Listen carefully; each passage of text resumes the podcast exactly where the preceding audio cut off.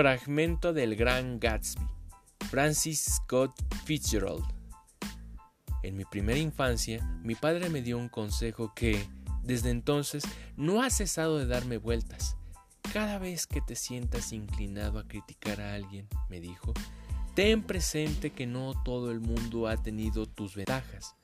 No añadió más, pero ambos habíamos sido muy comunicativos dentro de nuestras habituales reservas, por lo cual comprendí que con sus palabras quería decirme mucho más.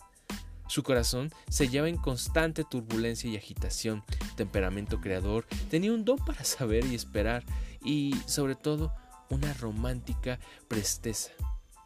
Era la suya una de esas raras sonrisas, con una cálida de interna confianza, de esas que toda la vida no se encuentran más que cuatro o cinco veces.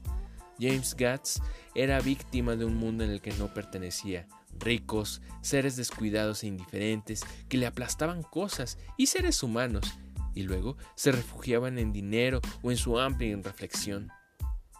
Gatsby creía que el fustufoso futuro que año tras año retrocede ante nosotros, aunque en ese momento no evite, no importa, mañana corremos más rápido, estiraremos más los brazos y una hermosa mañana, y así seguimos, luchando como barcos contra la corriente, atraídos incesantemente hacia el pasado.